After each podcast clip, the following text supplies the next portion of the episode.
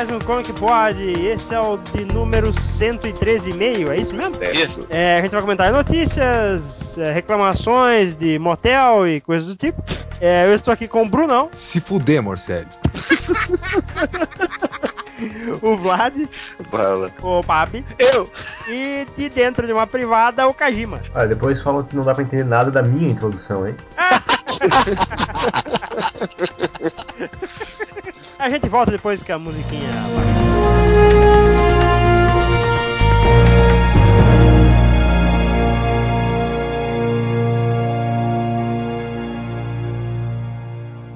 Muito bem, muito bem. Qual é o primeiro tópico da nossa Vamos discussão? falar do Superman Batman? É, não, é, sobre é, é, Superman Batman, eu tenho a dizer que eu acho que aquele cara que estão cotando de Batman não vai virar, velho. O cara tem uma cara de mocinha, É verdade. tá ligado? A gente tipo, tava falando isso mesmo. não, sério, cara, mó, mó físico de, sei lá, cara, bailarino de reality show, tá ligado? e nem fudendo que aquela mandíbula aguenta um soco, e eu acho que aquilo ali não é um Batman digno, não, velho. É, minha opinião é essa aí. O que, que, que você acha disso, Kajima? Dê sua opinião. Sobre o cara que vai fazer o Batman? Ah, sobre o, o, a- a- o anúncio do filme em geral. Cara, eu acho. Eu fiquei bem empolgado quando eu li o anúncio pela primeira vez, mas depois pensando bem assim, tipo, cara, tem muita chance de dar merda isso, sabe? Ainda mais com o, o, o Zack Snyder vindo essa porra, né? Vai fazer tipo o Batman mais massa velho possível, assim. Vai ser o Batman do. do Frank. Do Frank Miller, não, do. Do Frank Miller, né? É, o Batman do Frank Miller do É, vai All-Star. ser- Isso, vai, Vai ser ser o All-Star. Batman do All-Star Batman Vai ser o Batman Vai Batman. cagar na cabeça de todo mundo. Vai. Vai soco você aí e fala, I'm the goddamn Batman. É isso aí.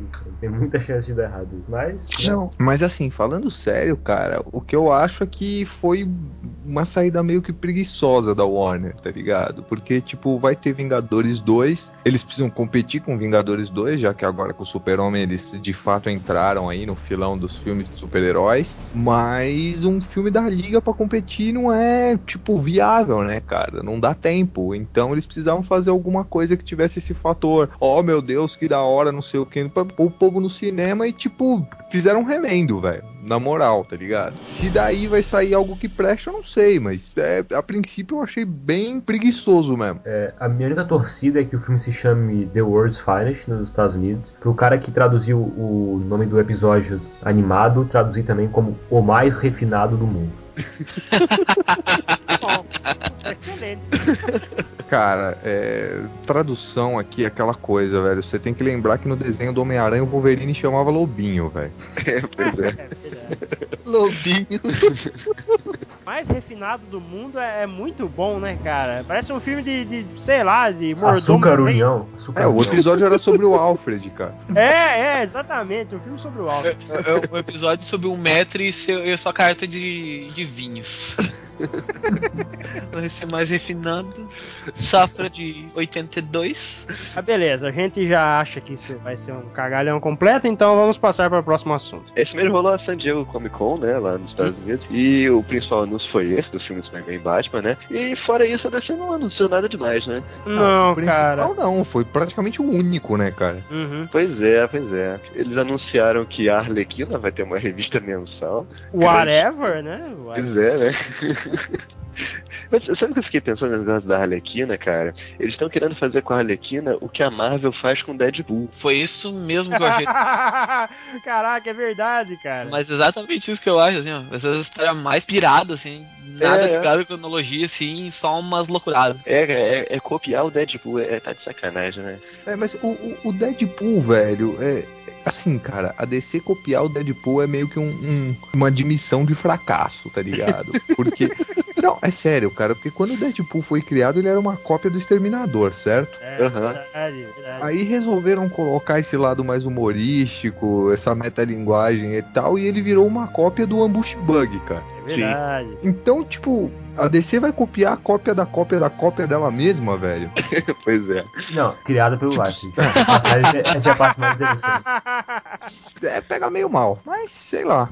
Tipo, o, o- o time criativo presta, pelo menos, né, cara? É. Então, às vezes acaba vindo uma surpresa boa aí. Eu duvido um pouco, mas sei lá. Ah, vamos Ah, esperar. vamos, vamos, o negócio é o seguinte, vamos, falar do que interessa. O seriado do Flash, é isso que interessa agora. Pô, eu queria falar mais da Arlequina. Ah, vai falar o que dessa mulher, cara? Pô, a mulher, a mulher gosta do Coringa, velho, é completamente louca. cara. Vamos lá, seriado do Flash. Vai ter a série do Flash, né? Foi anunciado. E que vai ser spin-off de, de Arrow, né? Exato. É, não, não sei se vai ser spin-off, hein? Não, vai sabem sim, dizer. É, o Será que vão introduzir vai primeiro? ser primeiro lá, depois ele vai ter o seriado dele. É. É, confirmaram a produção do seriado, né? Porque pode ser que não dê certo, nem aquela Mulher Maravilha, uns dois anos atrás, que teve Ah, o piloto e não deu o certo. que eles estão fazendo, que, que, é, que é inserir o Barry Allen durante uns seis ou sete episódios no, no Arrow, pra daí ele ganhar a série dele, eu acho que já é jogo ganho, cara. Eu acho que eles já estão apostando que pelo menos uma temporada inteira vai ter, saca? Aham. E agora é esperar a tal da Mulher Maravilha se vai vir. É, então, agora eles falaram que a produção da Mulher Maravilha entrou em pausa, né? De novo? De novo, né, cara? Mulher Entrou em Maravilha dá pausa justamente em favor do Flash, saca? É, eu acho que não vai funcionar, infelizmente, cara. Por quê? Acho que não vai, porque, tipo. ah, ah, a DC e a Warner, no geral, tá muito focado ultimamente nesse negócio de, de realismo sombrio e mimimi, tá ligado? E o próprio Arrow já é um seriado que tem essa pegada dentro dos limites possíveis da televisão, claro. E isso não funciona com Flash, cara. É, Assim, verdade. pura e simplesmente não funciona. A última vez que tentaram fazer essa merda, deu Flash Rebirth, cara. Eu acho que eu acho que eles vão fazer um seriado tipo CSI assim, com, com o Flash. É, pior Uma ainda, mais Pior ainda. Pois é, né? é o que eu ia falar. Pior ainda, cê- cê- Eu acho que eles vão fazer uma coisa assim. É, eu também acho bem possível, cara. E por isso que eu acho que não vai funcionar, tá ligado? Você quer ver um cara correndo na velocidade da luz e ver um cara analisando merda de mosquito na mesa com um defunto, velho. E não rola, entendeu? É, eu acho que o Flash ele precisaria de, de grandes orçamentos, sabe, pra fazer umas paradas bem maneiras e tal. E, e na televisão é complicado fazer isso. Né? É, é, é esse o medo, né? É, O orçamento, só, né? Não só orçamento, mas tipo, ele vai estar no universo de Arrow, sabe? Tipo, o Flash não faz muito sentido dentro daquele universo do Arrow, assim. É, isso, isso, isso é um fato. Agora, a- a- a- acho que o Brunão pensou a mesma coisa que eu quando a gente saiu da, da sessão lá do, do Homem de Aço. Que o Zack Snyder seria um ótimo diretor pro Flash, né? Que as cenas de velocidade são muito fodas, né, cara? Ah, sim, pelo menos pra cenas de ação, ele estaria ali bem, cara. É, Apesar mas- que, assim, mas- num filme do Flash, eu gostaria de ver, tipo, esse lance de velocidade sendo explorada de diversas maneiras, tá ligado? Não só de uma só. Eu acho que o Zack Snyder mandou muito bem ali naquele negócio do, tipo, o povo se mexendo muito rápido e tal, cara. Tava do caralho mesmo. Só que se ficasse só naquilo por duas horas, ia torrar o saco da pessoa também, né? Ah, Uhum. sim, com certeza. É que eles estavam falando também que de repente dá pra fazer. Eles, eles ter. Ele. Um produtor tava trabalhando num roteiro de um filme que poderia É. trabalhar em separado da, da série, né? É, então, isso aí tá, tá meio. tá meio esquisito ainda, né? Porque eles não deixaram claro se a série vai servir como uma base para o filme do Flash, daí o ator seria o mesmo cara, ou se seriado e filme não vão ter nada a ver uma coisa com a outra. né? Eu acho que seriado e filme não vão ter nada, uma, nada a ver uma, co- uma Cara, coisa. eu acho que não vai rolar os dois, cara. Pô, vai fazer a série e o filme, cara. Isso não Não, mas sentido. é, é- mas foi confirmado hoje, Vlad. Não foi só a série, não. O cara confirmou que tá trampando no filme também, aquele Greg Berlanti lá. É, mas eu, eu acho que não vai ter nada a ver uma coisa com a outra também, cara. Porque não faz sentido, tá ligado? Se, Uhum. tipo, se eles quiserem fazer um.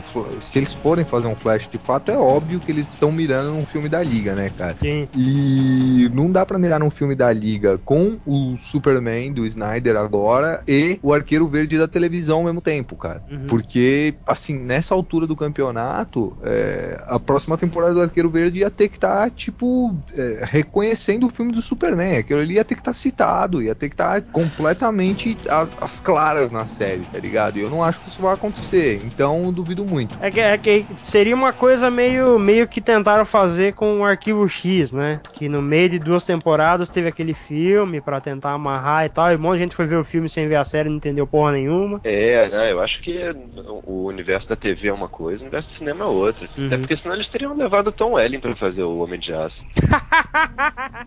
Tem isso ficar- também. Ia ficar uma beleza, né, cara? Ah, tu ia gostar. Não, não mente que tu ia gostar. cara, eu, eu gosto do Smallville, cara, mas porque Smallville não mostra o super-homem. Ora bolas. Tu ia gostar. Não vem. Você vê o Tom Ellen ia chorar lá no. O Brunão ia ter que limpar tuas lágrimas lá. Ai, se fuder, cara. Aliás, por que, que o Tom Ellen não tava naquele vídeo lá, hein, velho? Pô, é, verdade, né? hein? Ia, fi- ia ficar legal mesmo, pode escrever. É, pô, ele não foi Superman, né, cara? É verdade, eles eram só o Clark Kent, né, cara? Ele foi Superman só por uns 3 Por- segundos. É, 3 segundos. Que ele abriu a camisa, pá, acabou o seriado. É, mas por outro lado, ele foi o que mais comeu a Lois, velho. Isso, aí, isso é um fato, hein? Isso é um, isso é um ponto, isso é um ponto. Ponto bastante positivo.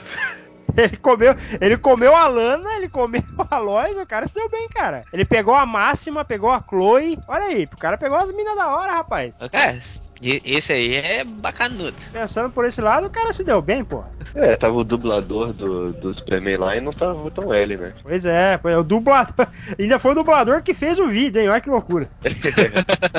É, mas acho que o dublador foi Superman mais tempo do que todos os outros que estavam lá, né? Ah, com certeza, né, cara? Porque o que o, o, o desenho durou o quê? Quatro anos, né? Aí depois teve mais os longa-metragens que ele dublou em todos também. Sim, cara, Ele não dublou, ele não dublou na, na liga também, é? O Superman? Então, nesse, nesse último. Dublou, é, na. Liga também, sim, Sim. na Liga também. Só, ele só saiu agora nesse último Flashpoint, não foi? Que foi o Então, filho dele que dublou. É, foi o filho dele, né? Pode crer. E agora troca todo mundo, né, pra, esse- pra esse desenho novo, né? Aliás, assim, já emendando, falando aí no desenho do Flashpoint, que coisa horrível aquele uniforme do Flash no final, hein? Nossa, Pelo amor cara. de Deus. Eu Eu acho que os caras não cara. entenderam o que é, porque, tipo, sabe, o uniforme do Flash pós-bush, ele tem aquelas linhas divisórias, só que são, tipo, são umas linhas finas no desenho, assim, né? Tipo, na arte da época. É, é, são Aí, tipo, no desenho, costuras. Eles meteram, tipo, umas faixas amarelas gigantes, assim, tá ligado? Ficou muito bizarro. Peraí, você não viu? Esse- é, pra quem não viu, eu vou ser obrigado a mostrar. Caraca, velho. Barbaridade. Coisa bizarra, velho. Caraca, que que é isso? Caraca, ficou esquisito mesmo, hein? Parece um Power Ranger, sei lá. então, mas o, o que vai acontecer? Vai ser uma série nova da Liga? Vai ser um longa? O que, que, que eles vão fazer? Ah, já tem o longa eh, o- adaptando o, aquele primeiro arco da Liga do Jones aí, ah, é aquele encomendado. League War, né? É, mas É. vai ter também um do Batman e Filho, né? Então eu não sei se eles vão querer continuar no reboot. Ah, é, vai ter esse do Morrison, né? Pode É, mas é que o Batman e Filho não foi. ah, É, não foi rebootado, né? É, nada impede deles usarem um visual novo com a história do Morrison. É, pode ser também. Ah, sem falar que vamos brincar, visual do Batman também, foda-se, né? É, É o cara de preto com orelha de morcego, né? É, tipo, É, bem. Lufas. a questão é, tipo, é, é, quais Robins vão estar incluídos na brincadeira, né, velho? Porque, tipo, é, o, o primeiro arco do, do Damian, hum, pelo menos na história do Morrison, tinha uma participação bem grande do Tim, Day, do Tim Drake como Robin, cara. Ah, é, isso não vai rolar, né? É, então, aí que tá. Não, eles Mas podem eu isso- como Red Robin já direto ali, né? sei lá. É, eles até podem, cara, mas eu gostaria muito que eles não fizessem isso, tá ligado? tipo, foi uma ideia estúpida no gibi e eu gostaria de ver ela morrer lá mesmo, velho. Mas, ó, por falar em Morrison, cara, tem uma notícia aqui que o, o Morrison disse que a última edição de Batman Inc. todo mundo vai odiar. Certo que ele vai matar todo mundo. Eu tô achando que ele vai trazer o Damian de volta. Não não. vai. Não Não, vai. não vai, não vai, sem chance, cara. Cara, Tá, se for tá. pra alguém trazer o Damian, vai ser o, o escritor do, do Batman e Robin. O é? Tomasi É, o também não vai porque ele não tá com essa bola toda lá dentro, velho. É, é a única pessoa que eu acho que tem força pra trazer. É, não, não tem, cara. O Damian Não volta tem, tão cara. cedo. Que isso, não tem não. Olha, o, o, o plot do Tomasi tá, tá, tá bem louco, assim. Eu, eu acho que vai que se alguém trouxer o Damon de volta, vai ser o Geoff John só pra cagar. Não, cara, eu, eu, eu também duvido disso, por incrível que pareça, velho. O, o Jeff, você, você pode reparar, cara. É, é porque agora o Morrison deu uma afastada, mas naquela época que estavam os dois muito em evidência, cara, o, o Jeff Jones tem um certo medinho de mexer nas coisas do Morrison, cara. Certo, Eu não sei. Neguinho? O cara É. vai jogar, vai jogar uma Tem, eu praga não sei. nele, né? Eu não sei se ele tem medo da, da, da Campo. Tá ligado? Você acha que o Morrison vai soltar um feitiço Maurício Motherfoca nele, não sei qual é que é, cara, mas ele não, não, não pisa no, no pé do Morrison, não, cara. Mas o que, que vocês acham que ele pode fazer nessa última edição? Eu, eu acho que ele vai fazer a Thalia matar o Batman. Eu acho que ele vai matar a Thalia. É. O Batman vai matar a Thalia, eu acho. Não, não, eu acho que ele não vai fazer isso, cara. Ele, pela opinião que ele deu do, do Super-Homem, que ele não gostou do cara ter matado o Zod, ele não vai fazer o Batman matar, né, porra? É, não, não vai, não vai. Não, cara, eu acho que ele vai, vai levar o Batman de volta pra o estado que o Batman tava quando o Morrison assumiu ele pela primeira vez, tá ligado? É. Tipo, obcecado, neurótico, deprimido e o caralho a quatro, velho. O Acabar Batman do, do. Judd Winnick, né? É, meio que isso, cara. Tipo, ele pegou o Batman numa época que tava todo mundo do saco cheio daquele. daquele. aquela criança de 7 anos batendo nos outros à noite, tá ligado? Que era o que o Batman era na época. E aí ele, tipo, ficou seis anos escrevendo pra tornar o Batman um indivíduo mais emocionalmente saudável, tá ligado? E agora ele vai deixar o Batman neurótico de novo, velho. E vai embora. Como sempre, né? É. Deixa a casa mais suja do que tava. Ah, Não, que- é nada, não. isso Muito não é do contrário, do cara. Morrison, não. O Morrison deixa a casa mais limpa do que tava sempre, velho. Exatamente. Ele muda o status quo todo, mas depois ele deixa tudo exatamente como tava do jeito quando ele achou. A não ser que quando ele achou tivesse uma merda sem conserto. Mas ele deixa tudo exatamente do jeito que ele achou. Quem tem costume de bagunçar título quando sai é o Jeff Jones, velho. Ah, isso É, eu sei. Isso não preciso dizer. Jeff Jones é uma bagunça. Esperar, né? Eu acho que sai, sai a semana. Não O- sei se sai amanhã, deixa eu ver, velho. Amanhã, Vamos- que, que pra quem tá ouvindo, é, foi ontem. É. então já, eu já terei lido. Eu vou, eu vou lá na, na Romênia comprar a revista. ah, tu vai comprar na Romênia? Eu vou comprar na Rússia. que eu gosto de russos. Não, eu vou comprar na, na Suíça. Ah, eu o que eu- gosto de russo, foi uma afirmação É, forte, foi. Cara.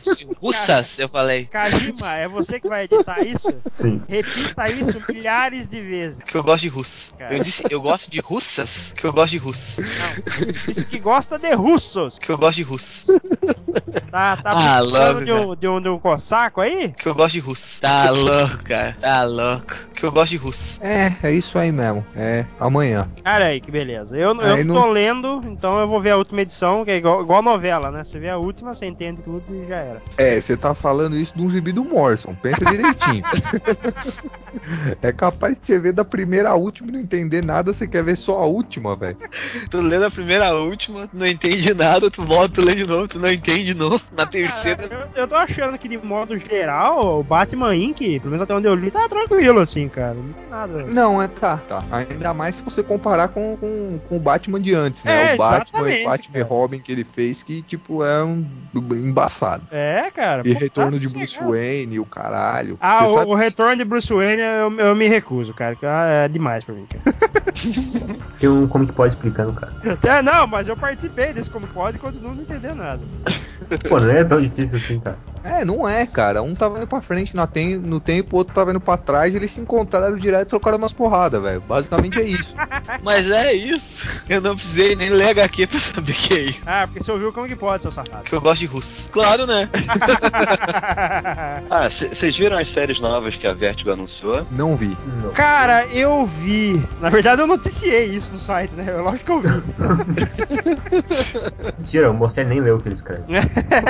Eu, eu escrevo e não sei o que é, né?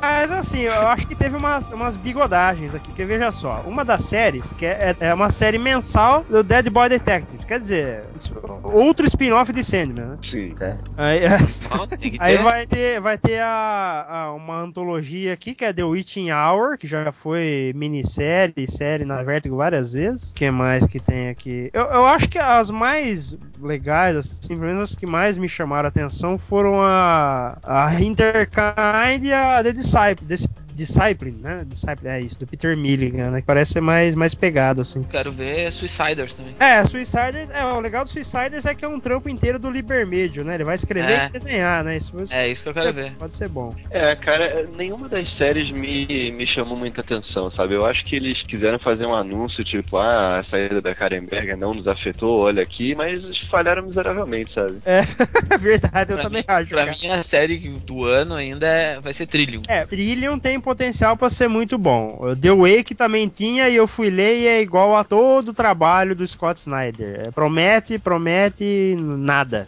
É, tem, uma, tem um Tom Strong novo saindo aí pela Vertigo, não tem? Sim. Sim, Vai- é, vai então, a- a- eu, eu acho que a Vertigo fez essas paradas pra tentar se segurar, porque a coisa tá feia, saca? Eles colocaram o Astro City e o Tom Strong na Vertigo agora. É, é. Acho que É, mas tá- Astro City não tinha mais pra onde ir, velho. Ué, ia sair pelo selo da DC mesmo, aí mudaram de última hora. Ah, não, não, não vai rolar, cara. A DC vai mais e mais ficar fechada no, no, no universo de super-heróis dela ali, na continuidade, e acabou, tá ligado? E, tipo, eles tinham, pra essas coisas que não se enquadravam muito na Vertigo, mas que lidavam com super-heróis com outra luz e tal, eles tinham a Wildstorm, né, cara? Eles resolveram capar o Wildstorm pra absorver os personagens pra fazer porra nenhuma, agora tem que ir tudo pra Vertigo, velho. é. Eu, se fosse o o Kurt Busiek, dava um Pelé em todo mundo e vendia pra Dark Horse. É, cara, ou pra, pra Image, cara. Pro Dark Horse não, pra Image. É, pra Image, que é pra, que é pra fazer doer nos caras mesmo. Não, tem que ter uma porrada de lugar pra qual ele poderia levar, cara. A questão do Buzz é que, que ele, tipo, ele quer se manter num, num, num relacionamento amigável pra descer, né, cara? Porque vez ou outra, tipo, alguém precisa de um filler, alguém precisa de um arco aí e chama o cara, tá ligado? Ele Não tem motivo pra ele se queimar, assim. Ele não brigou com ninguém, não tá puto, tá ligado? É um dos únicos caras que não tá puto com a DC, ele tem que aproveitar a bobinha, né, cara? Tá certo ele. Tem o Sandman, o prelúdio de Sandman, né, vindo aí também. Ah, Saiu umas imagens, inclusive. Ah, é, saiu. O J.J. Williams divulgou na, na Comic Con mais páginas do, do, do Sandman Overture, né? Que é o nome da, da minissérie. É. E o cara desenha muito, né? Vai É, tomar, cara. né, cara? No pior Isso dos casos, a HQ vai ser bonita pra caralho, né, cara? É, É. Exatamente. Pode, pode ser chata como tudo que o New Gaiman escreve, mas vai ser. Caraca, o cara tá querendo apanhar. Ele se aproveita daquele mora em São Paulo, né, cara? E- e- Isso porque quem ouve o Comic Pod já me, já me ouviu falando bem do New Gaiman pra caralho, né? E agora eu tô. É aquela coisa, cara. Eu, eu acho que, assim, lançar essas novas séries da Vertigo, aproveitando que as pessoas estão olhando pra ela de novo por causa do Sandman, é uma boa jogada comercial. Agora, se elas vão continuar olhando para a Vertigo depois que a minissérie do Sandman acabar, eu já não sei, cara. Mas a The Wake já é a HQ mais vendida da, da Vertigo nos últimos 10 anos. Ah, o que não significa que ela seja boa, cara. É, não Sim. significa nem necessariamente que ela é muito vendida, cara, porque os últimos 10 anos É, tem exato. sido. Porra, com certeza, cara. A Vertigo Vendeu- tá vendendo muito mal, cara. Vendeu 45 mil edições, se não me engano. Para a Vertigo que vende cerca de 10, 15 no É, máximo. 10 chutando alto, cara. É, não, dando alto mesmo. 45 é bastante. Eu, eu tenho a impressão que depois que 100 balas acabou, pare... porque Scalpo também já vendia pouco assim, né? Parece que depois que 100 balas acabou, o negócio foi indo pras cucuia devagar, né? É. É, a verdade é que assim, a DC precisa de outra Karenberger, tá ligado? Pô, com certeza. E eu não acho que uma pessoa naquele perfil é, vá acabar trabalhando pra descer pra Warner no ambiente que tá lá hoje. Então, Hum. sei lá, cara, eu acho que a Vertigo tem uns, uns maus anos pela frente aí. Duvido que acabe, tá ligado? Duvido que eles fechem o selo e tal, mas eu acho que tem uns anos ruins pela frente aí até, até o clima na DC mudar um pouquinho. É, a, Shelly Bond vai ter que segurar. Vai ter que engolir uns bons sapos no meio tempo aí. Vai. É, uma outra coisa interessante que não é da Vertigo, mas não é exatamente interessante, mas a Marvel mostrou lá no painel dela, eles mostraram o logo do Miracle Man escrito Nós não nos esquecemos, né? Então, provavelmente É, estão mas vendo qual a Miracle Marvel fica. Cara, A Marvel eu fica acho fazendo que isso, isso. foi um migué danado. É, é. Eles, eles já fizeram isso outras vezes, cara. Eles- eles sempre- Exatamente, Mas cara. porque eles não lançam nada e, e aí o pessoal fica cobrando, né? Porque eles estão com os direitos e tal e não lançam nada. Eles ficam jogando essa- esses miguéis aí. E é essa que é a maior merda da história, que eles têm alguns direitos, eles não têm todos os direitos. Não. Por isso que ainda não republicaram o Alan Moore. e- Acho que eles já têm todos os direitos, sim. Eles disseram que já tem todos os direitos. Como assim, cara? O Quesada já falou que eles têm todos os direitos já. Já tá tudo É, liberado. faz um tempo, mas é, tá, cara. Você vai acreditar no Quesada? velho? É, pô, o cara mais, o cara mais safado que o Delfim, cara, porra. Tá Da escola comigo. O cara nem precisou ter bigode pra ser safado. Vamos esperar. Mita, É, mas hein? espera sentado, viu? De É, pé não, espera deitado, cara. Agora, isso E que ia está- falar aí, ó, do Romitinha, isso parece interessante, hein? Eu não gosto É. do desenho dele, mas não dá pra negar que tendo ele na DC é um chamariz razoável. É, com certeza, cara. Também, eu também não sou fã do cara, não. Mas, pô, Querendo ou não, é um nome que trabalhou só pra descer, só pra Marvel, né? É, o cara trabalhou a vida inteira só pra Marvel, cara. Olha Aí aí. o cara, aí o É. cara chega do nada e diz assim, não, tô indo pra maior concorrente, levando É, e o maior. cara tem muito fã, sabe? Tem muita gente É. que gosta do trabalho dele. Sim, tem gente que compra só pelo trampo do cara, velho. É, E o boato é que ele vai pegar uma revista do Super-Homem pra escrever e desenhar, hein? Hum, Pô. será que vai ficar bom? Ah, sei lá, velho. Vender vai. Cara, a revista do Super-Homem no momento tá igual votar no Tiririca, tá ligado? É, Então, é bem isso mesmo. Enfim, pra uma notícia mais nacional agora, né? A Panini cancelou a revista do Flash e tá lançando uma revista mensal do Arqueiro Verde agora, que, que tem o Arqueiro Verde do Jeff Lemire, o Exterminador, na, que se não me engano é fase pós-Liefeld, né? E Aves de Rapina. Eu prevejo aí umas seis edições. Não, cara, também. pior que eu acho que pode durar, assim, porque o Arqueiro Verde tá fazendo um bom sucesso por causa da série. E, Isso, isso faz sentido, isso faz muito sentido. e o Arqueiro Verde do Lemar é bom, cara. O Arqueiro Verde do Le Mans é muito bom. É, é, muito. eu não, eu Eu não tomei até coragem, não tomei coragem de ler ainda, cara, porque Porra, essas cara, séries você vai se surpreender, cara. Não, sabe o que acontece, cara? Essas séries que, que. Assim, agora da DC nova, né? 952 e tal, tá tudo aí no número 22, 23. Tipo, eu não gosto de pular número, tá ligado? Eu gosto de ler tudo. Só que, mano, o arqueiro do Jurgens e o arqueiro da Inocente dá uma preguiça de É, passar brabo. por eles. Mas aí é tá, aí Cara, tá, você não Não precisa, ler, precisa, cara. não precisa. Começa na 17 que não faz diferença nenhuma. Porque o Jeff. Lemire, ele faz questão de começar destruindo tudo que escreveram antes dele. Exato. Então nada mais vale. Ele começa tudo de novo. Não, bom Se tu- saber, cara, E porque. se tu não, e se não quiser passar teu tempo, vai lá e lê o post que eu fiz falando da primeiro arco. Ah, essa, o, o Pab, isso foi legal, cara. O Pab fez um post é, analisando o primeiro arco e o Marcelo Maiolo, que é o colorista da revista, compartilhou no Facebook, cara. E agora toda a novidade que ele faz do, do Arqueiro Verde, ele cita a gente, cara. É, Legal. agora eu sou um cara conceituado. É, porra, cara. Não, cara, porque é, assim, eu vou falar pra você, cara. É, a coisa que me deixou mais puto no reboot, velho. Eu não falei isso ainda no podcast, mas é verdade. A coisa que me deixou mais puto no reboot não foi o Wally West, não foi Bart Allen, apesar que Bart Allen semana passada teve uma aí que doeu no fígado. É, foi o Arqueiro Verde com uma porcaria de um arco composto, velho. Tá ligado? Eu li a vida inteira o Arqueiro Verde tirando sarro do Ricardito depois Arsenal por causa da porra do arco composto, velho. Conor Rock usava um arco chinês, porque o pai dele não gostava de arco composto, tá ligado? Era, era mais emblemático que o cavanhaque isso, velho. Aí a primeira coisa que eu abro na porra é a porra do arqueiro verde com arco composto na mão. Eu falei, ah, vai se fuder, velho. Vai tomar no cu, mano. Tipo, eu- não sei quem teve a ideia de querer transformar o arqueiro verde no Steve Jobs, cara. Tá ligado? Pode crer, né, cara? Porque é, Meu. o, é o Tony Stark de segunda. Ah, de quarta, de segunda. É, puta que pariu. O bagulho é muito estranho. Eu li, eu li uma HQ da, da Inocente pra dizer que eu não li nenhuma delas. Hein? Aí eu li. Sabe quando tu lê forçada a coisa? Tu, tu, tu lê quatro páginas e tu para e tu vai arrancando assim, não vai, não vai. Aí tu chega no fim é uma coisa pif, diferença nenhuma tua vida. Que coisa, né, cara? Ela, ela escrevia o Demolidor tão bem, né? Ai, a, É. mulher, a mulher caducou mesmo. Agora, essa, essa revista do Exterminador, ela foi cancelada pouco tempo depois do que o Life Foi, foi, Eles já devem. Provavelmente a Panini já tem um substituto na mão aí, porque ela não, não dura mais que mais umas duas ou três edições só. Espero eu que pois seja é. Foi, cara, mas ó, é, eu vou dizer, eu cheguei a ler algumas edições, eu não li tudo, mas eu li umas duas, três edições do Justin Jordan e tava legal, viu, velho? É, todo É mundo. que o Ah, esse cara, esse cara é bom, cara. Justin É que o Jordan é tinha fudido tanto que, meu, não dava mais pra salvar, tá É, é que ligado? o Life te fudeu nas vendas, né? Aí quando o Justin Jordan tentou salvar, não tinha mais como, porque ele não tem nome pra segurar uma revista. Pô, mas a, o Life não vendia bem, cara. Não, pior a que do não. Life vendeu, vendeu um pouquinho mais do que tava vendendo antes, cara. Mas, tipo, ele adora dizer que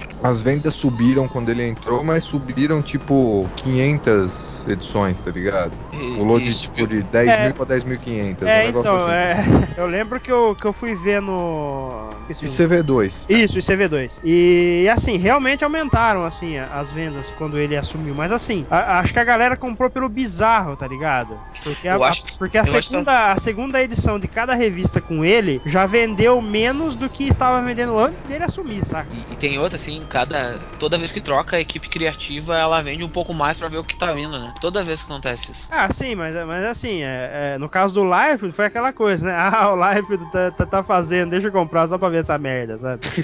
aí, aí, aí quando todo mundo viu que era uma merda mesmo, o negócio foi pro buraco. É, vendeu pelo fator bizarro, né? É, é um fator bizarro. Inclusive, ouçam nossos reviews página a página no- nos Comipods meios. Sem ler. Cara, que doença, sei sim. Esses reviews são. Deviam ser o concurso. Fornai do review. Reviews sem ler um balão, tudo na hora. Assim. Pô, é extremo. Tenho saudade de fazer isso. Vamos pegar uma glory dele um dia e fazer isso. Pelo amor de Deus, você tá maluco. Bom, mas então, é, a gente tava falando do Justin Jordan aqui, né? E a gente já emenda no momento adeus do mês, que é do próprio Just- Justin Jordan, né? Que tá saindo de, de New Guardian, né? Green Não. Não, tá saindo do Superboy, cara. Superboy, Não, você- é, é, é. É porque ele assumiu a New Guardian, eu confundi. Isso, ele tá saindo do exatamente. Superboy, né? foi, Superboy. foi briga editorial de novo. É, é, foi- problema do editorial do Superman. O, o Superboy, Superboy, podia voltar a ser aquele ticano lá, havaiano maluco lá, né, velho? Ah. É legal. Você tá Cara, é, de boa, vocês, a- alguém de vocês tá a par da origem atual do Superboy, velho? Ele, Ele é era- o Cable, velho. Ele é o Ele- Cable, né? É, pode crer, eu lembro de alguma coisa assim mesmo. Ele é o Cable, tá ligado? Ele é o filho de um futuro. Ele é o clone do filho do Super-Homem com a Lois num futuro alternativo. Na É, Isso. é, o negócio é Caramba, brabo. caprichado, hein? Tipo, eu gosto do Justin Jordan, mas o que, que você faz com isso, velho? tá ligado? Não, sendo sincero, assim, o que, que você faz com isso? Porque uma hora você vai ter que tocar no assunto. Não tem o que fazer, velho.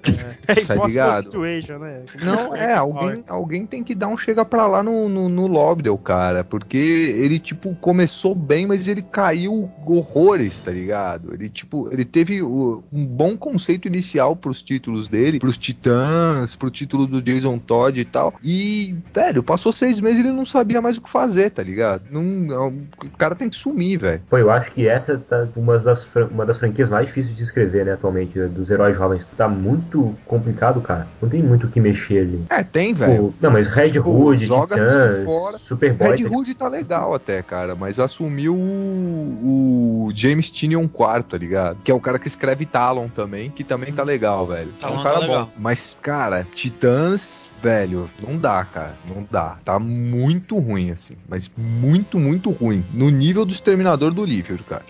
Barbaridade, cara. Eu vou passar longe disso. Pra mim, pra mim, isso é só a prova de que, definitiva de que Titã sempre foi uma merda. Não Ih, é nada, cara. Tipo, você vai. Ó, agora, você cuzão falando isso agora, velho. Você vai pra concorrência, vai pra Marvel, velho. Tem aquele gibi safado plágio que é Young Avengers, cara. E o gibi tá do caralho, velho. Não, eu só vejo os reviews, assim. Ah, cara, eu, eu, 6, 9, 10. Isso eu, eu admito que é um problema pessoal meu. Eu não consigo aceitar super-herói moleque, cara. Eu acho uma chatice isso, cara. Mas tem o Marvel Boy, Morcelli. Ah, Marvel foda-se, Boy, foda-se cara. o Marvel Boy. O Marvel Boy é fã de música country, cara. Ah. Bom, o outro que saiu também devido a problemas com o editorial foi o Alex Scott, né, do Esquadrão Suicida. Não, ele nem saiu por causa de problemas no editorial. Saíram com ele, é. Tá. Saíram com ele e esqueceram de avisar, velho. É, o, É. Cara, o cara foi perguntar no Twitter pro Dandidio por que que mandaram ele embora. Olha não. que situação Nós precisamos conversar. É, precisamos conversar. O que rolou foi que um fã falou assim: Porra, meu. O fã foi pro Dandidio. Porra, vocês anunciaram o Alecote, fizeram mó, mó fanfarra em cima. Eu comecei a comprar mó empolgado. Ele já saiu do título com quatro edições. E tava bom mesmo. É. Mas tava do caralho, assim, muito tri. Tava bem legal. E aí o Dandidio falou: Não, mas isso aí tá planejado desde o começo, não sei o que. E aí, quando É. o Didio falou que tava planejado desde o começo, o Alecote chegou embaixo e falou: Olha, Dan, eu queria conversar com você esse respeito. Quer Como é que dizer, né, cara? Ô, Dan, a gente, você tem um tempo pra mim, a gente precisa conversar. Você falou assim. É, é o fim da picada mesmo, né, cara? Não, não, não tem? Tá, tá feia a coisa. A Arlequina tá no Esquadrão Suicida ainda? Tem. Tá. Tá. Então deve ter sido por isso que ele saiu. Deve ter dado Não, problema é que- com o HQ solo dela lá, ele deve ter discordado dessas porra. Não, não, mas ele, ele foi mandado embora. Ele não foi. Dizem Então. que o problema que parece que foi foi por causa de prazos. E não conseguia cumprir os prazos. Alguma coisa assim. Porra, tem tanta revista com a arte 10 vezes mais corrida que dá pra saber que alguém não tá cumprindo os prazos, velho. É que tá, né? E aí, aproveitando já, o Lemire já avisou que está saindo Liga da Justiça Dark após Trinity War. Cara, eu, eu realmente não, eu não sei o que pensar sobre isso, cara. Porque. Assim, a Liga da Justiça Dark, não sei, a, a ideia em si já era meio idiota do começo, né? É, é, até era, cara, mas eu tava gostando das histórias. É, era, mas deram um jeito de funcionar, tá ligado? É igual, é. igual fizeram com aquelas séries do, do Jim Starlin, é, uns anos atrás aí, que o Jim Starlin escreveu tipo umas 5, 6 minisséries seguidas pra descer é, no, cósmicas, todas elas chamavam Mystery in Space. Ah,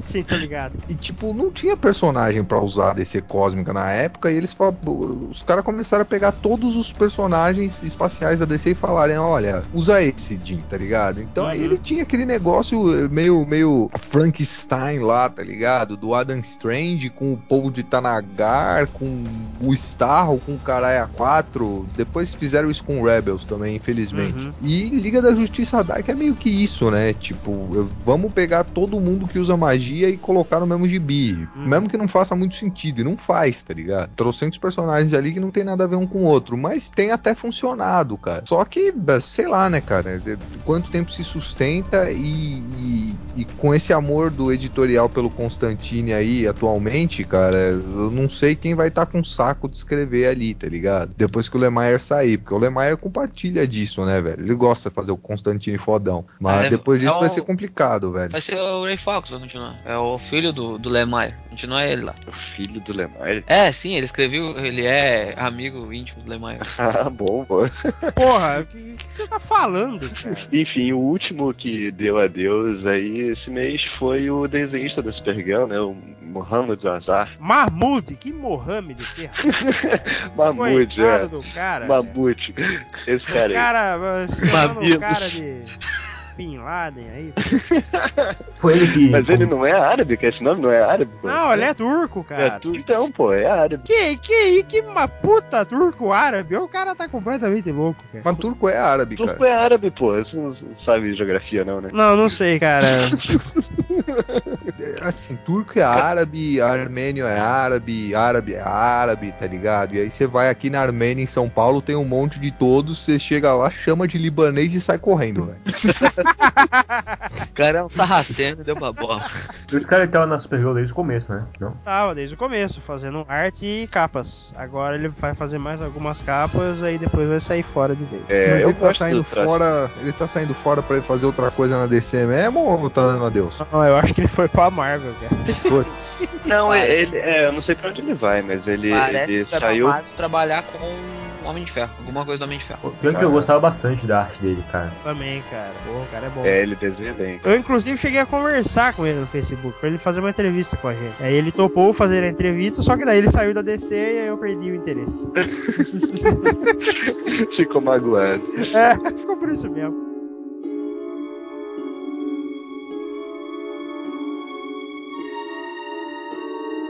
Recomendações. E aí, alguém tem alguma coisa pra recomendar? Eu tenho. Recomendo. Vou recomendar Batman, que aconteceu ao Cavaleiro das Trevas, do Sr. Neil Gaiman com o Sr. Andy Kubert. O Felipe não gosta desse aí, não. Não. Ah, O Felipe tá de rancinho. Não, não estou de rancinho. Eu acho que o Neil Gaiman escreve para mulheres. É, quem escreve pra homem é o Gato Enes, né, cara? É, exatamente. Fica cortando o braço e fazendo piada de peido por 50 páginas isso aí. seguidas. É isso aí que é legal. Pô, eu acho que não deixa de ser verdade, cara. Eu acho que não deixa de ser verdade. Tem, tem algum autor que venda mais público feminino que o Neil Gaiman, cara? Ah, Stephanie Meyer, velho. Porra, velho. Falando de quadrinho, pô. Acho que ele é o que mais vende público feminino mesmo, cara. Eu acho que só ele fez pro público feminino. pois é, um bom ponto. Ele isso. falou, ele falou na, na San Diego Comic Con, que ele tava relembrando os 25 anos do Sandman, ele falou que a primeira reação das, da, dos lojistas quando o Sandman começou a vender foi: Ah, muito obrigado, você está trazendo mulheres pra minha loja. Não, agora, ó, deixa eu colocar um detalhe aqui, tá, Morcelli? Você deve muito pra Sandman, cara, porque se não fosse Sandman, não existiria os Invisíveis, velho. Cara, eu adoro o Sandman, eu tô falando pra encher o saco. É, é, não, mas você sabe por quê? Hum. Porque o Morrison, isso é segundo o próprio Morrison, tá? É. Ele disse que, que ele tava lendo Sandman, cara, e aí ele viu que o Neil Gaiman tinha se colocado no gibi como Morpheus, porque o Morpheus é ele, né? Sim, sim. É. Não vamos mentir. E aí apareceu aquele monte de mulher querendo dar pra ele, velho. E o Ah, Morrison falou, contou isso? porra, cara, eu quero comer um monte de mulher também, vão me pôr num gibi aí, velho. E aí ele fez os Invisíveis. Pode crer, eu lembro de ver ele falando isso em algum lugar mesmo. Eu, eu lembro até que ele falou uma vez. Isso é muito louco, cara, é muito retardado, cara. Ele falou uma vez que nessa época que ele fazia Invisíveis, ele fazia umas experiências malucas, ele saía vestido de mulher na rua. É, sim, a Lord Fane é ele também. É, Todos os é, personagens é, pode dos crer. Invisíveis são ele, cara. Pode crer. Aí, aí ele falou que tinha, um- personagem, que não é tinha ele. uns caras que curtiam através e ficavam gritando: Eu quero te comer! Olha que bizarro, cara. Minha Não, recomendação é, virou esse- algo do Morrison. Ah, é verdade, né? O Morrison, você é, cara, é nosso É. patrocinado. Fala do Batman do game, cara. É uma história que se passa ah, depois, se eu não me engano, do Batman Hip, se eu não me engano. Ela é um- uma historinha curta, assim, duas edições, o que aconteceu ao Cavaleiro das Trevas, né? Ah, e é um, tipo como se fosse um velório do, do Batman e aí várias vilões e pessoas importantes na cronologia do Batman aparecem. E aí é tipo como se fosse um apagar das luzes né, do, do Batman. E aí tem mais algumas histórias extras no encadernado do próprio Neil Gaiman que ele escreveu ao longo do, do, do tempo. Mas com o Batman? Aham, com o Batman, outras histórias. Secret Origins 36, Secret Origins Especial 1, Batman Black and White 2, Batman 686, Detective Comics 853. São tudo. Então, essas duas últimas são da história dele. Agora, É, essas essa- anteriores que você falou, é, é verdade. Nessa época, o Neil Gaiman ainda tava formando o nome dele na DC. Então, a- os editores deram essas historinhas. E, a ori- a- acho que uma da Era Venenosa e a outra eu não lembro o que, era. Uma é, um, uma, é uma, uma história tipo do, do Batman e o Coringa gravando uma, uma cena do, do seriado do Batman, bem legal a história. Ah, bem engraçada. verdade. A outra é uma origem da Era Venenosa e a outra é uma história do Batman normalzinho, do, com o charada. Mas é bem interessante, assim, e bem barato também, se não me engano. Ah, minha recomendação é assistam Smallville e.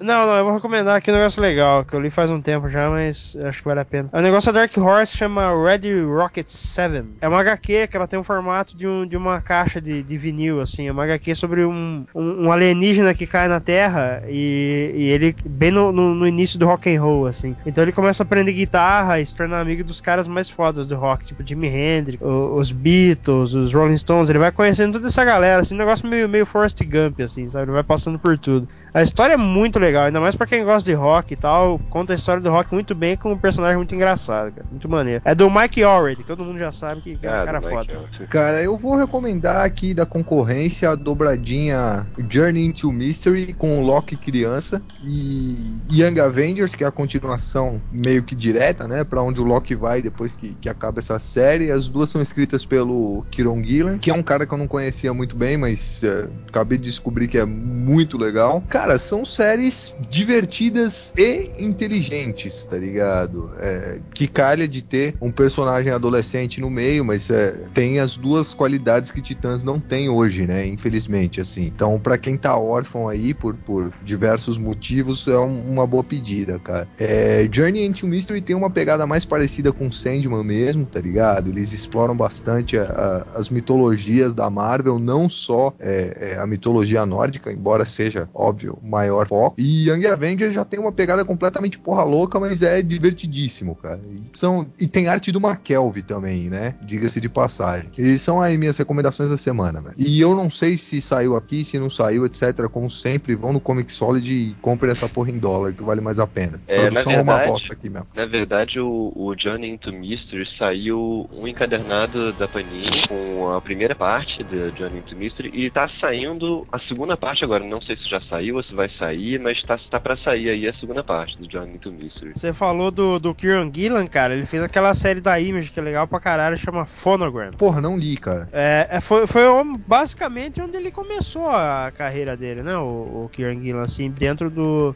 Ele, ele não é americano, né? Então, também não sei, Eu, cara. eu acho que ele não é americano. Se não me engano, esse aqui deve ter sido o primeiro, ou um dos primeiros trampos dele. Eu sei que o Kieran Gillen tava escrevendo. Ele tá ah, escrevendo Homem de Ferro agora também, né? É. Não tá, não tá lá grandes coisas, não. Mas é, Young Avengers, pelo contrário, tá fodaça, velho. Cara, é- é sinceramente, eu, eu vou abrir um parênteses aqui. Eu, eu não consigo ler Homem de Ferro, cara. Eu acho os três filmes muito engraçados, mas, puta, gibi do Homem de Ferro não, parece que não vai nenhum, cara. A, a fase do Fraction, do Matt Fraction, a primeira metade daquela fase é muito, muito boa, cara. Ah, é? legal Depois, é. depois vai, vai dando uma caída. Tipo, começaram por causa dos filmes, imagino, cara. Começaram a ter oito gibis do, do Homem de Ferro ao mesmo tempo e ele ficou meio amarrado, não podia fazer as coisas direito. Aí ficou meio, meio chulé. Mas É, a a primeira metade da fase dele é muito boa mesmo. Entende? É, e a conclusão da fase dele é uma bosta também. É, pois é, velho. A segunda metade já era, cara. É. Acabou, acho que o segundo arco que ele escreveu, é, o negócio ficou meio. Mas o início é bem legal. E, e o, o Homem de Ferro do Warren Ellis, o Extremes, também é bem legal. Ah, é o Extremes eu não li, pode escrever bem, bem. Sim, cara, mas até aí, tipo, tem que ver que gibi do Warren Ellis não é exatamente um gibi do Homem de Ferro, né, cara? É, mas- O Warren Ellis, ele tem aquela questão da caracterização que, tipo, foda-se, ele tá lá É, pra, pra tacar os conceitos loucos dele e os personagens pau no cu, velho. É o gibi do Warren Ellis, não é o gibi É, exatamente, do é um herói. gibi do Warren Do- Ellis, cara. É, Então, ô, ô, Brunão, eu tava falando de- dessa, dessa Phonogram aí. É, a arte é do McKelvey. E... Pô, aí já interessou. É, então, é, é o roteiro do, do Gillan, do a arte do McKelvey e a história. É, assim, é uma história bem, bem simples, assim, mas os personagens são muito envolventes, porque é uma história sobre música, saca? Então é a música como solução pra problemas típicos da vida. Então tem o draminha das pessoas e tal, só que é muito bem contada, sabe? Tem umas músicas maneiras, assim, que ele coloca no meio da história. E alguns capítulos tem, tem também esse formato de, de caixa de vinil, então as páginas são quadradas, é bem, bem maneiro. Vou, vou procurar. Tô precisando de algo pra ler mesmo. É maneiro, maneiro, vale a pena. O Gillen tá com a moral bem elevada lá, né? Lá. Cara, as pessoas da Marvel estão. Não, eu Não, acho cara, que a a, DC é, tem, é tem- a. DC tem caras muito bons, só que o editorial está cagando na imagem da editora. É, a questão é que a Marvel, velho, eles publicam tipo 800 títulos por mês, né, velho? Exatamente. Então eles têm, então eles têm condição de tipo é, dar sei lá, 10 títulos pro, pro pessoal top deles experimentar, tá ligado? 10 títulos pro pessoal top deles fazer a porra que eles quiserem fazer e 10 títulos, 15, 30 títulos pra esse pessoal que já tá feliz é fazer o que o editorial manda, tá ligado? Normalmente esses são os títulos dos X-Men, né? E- Inclusive o Kieran Gillen escreveu, ou escreve, não sei se ainda escreve, mas escreveu X-Men também e é um lixo. É, aposto que é uma bosta, velho. É, tá é. ligado? É, X-Men, né? Não vou nem comentar nada. Cara, X-Men é Morrison e Joss Whedon, mais ninguém, cara. Ah, o Ellis é legalzinho também, cara. Mas assim, não chega perto dos outros dois. Mas é, quer dizer, é legalzinho, mas é aquilo, né? É um gibi do Warren Ellis. Ah, sim, é. tipo, ele escreve, mas ele tá cagando pro Wolverine. Então, cara, é- é- tem esses, esses gibis na Marvel que, tipo, é, a gente acaba vendo mais hoje, né? Na situação que tá hoje. A gente até acaba vendo mais coisa de qualidade saindo pela Marvel, mas, tipo, é a mesma coisa em porcentagem, cara. A questão é que eles têm o dobro de gibi nas bancas, entendeu? E aí eles podem, tipo, dar um gibi pro Gillen e o McKelvey fazerem de brincadeira. E se der certo, deu, cara. E tá dando, graças a Deus. Mas é, na DC o negócio tá complicado, cara. E vale lembrar, assim, que é um negócio que eu ia comentar lá atrás e esqueci, cara, mas quando, quando deram o cargo de editor-chefe pro, pro Bob Harras, cara, tava todo mundo falando, esse, esse é o cara que levou a Marvel à falência, esse é o cara que levou a Marvel pra falência. Eu não dei muita bola, cara, mas o fulaninho pra fazer merda, tá ligado? Mas, cara, você não acha que ele tá aí só de fantoche, cara? É, eu achava, cara, agora eu não acho mais não. Não sei se a Diane Nelson não, não se mete nisso tudo também. Cara, é, a Daiane Nelson, velho, eu acho É. que ela tá muito afastada da editora em si, tá É ligado? uma, é uma É, coroa, eu é acho- uma coroa enxuta, caprichada. Eu Não, acho que sim, ela de rep- é ou, tecnicamente coroa, mas enfim. ou ela só vê os números, ela diz assim, tá, tá satisfatório, vendeu quanto precisa. Aí continua.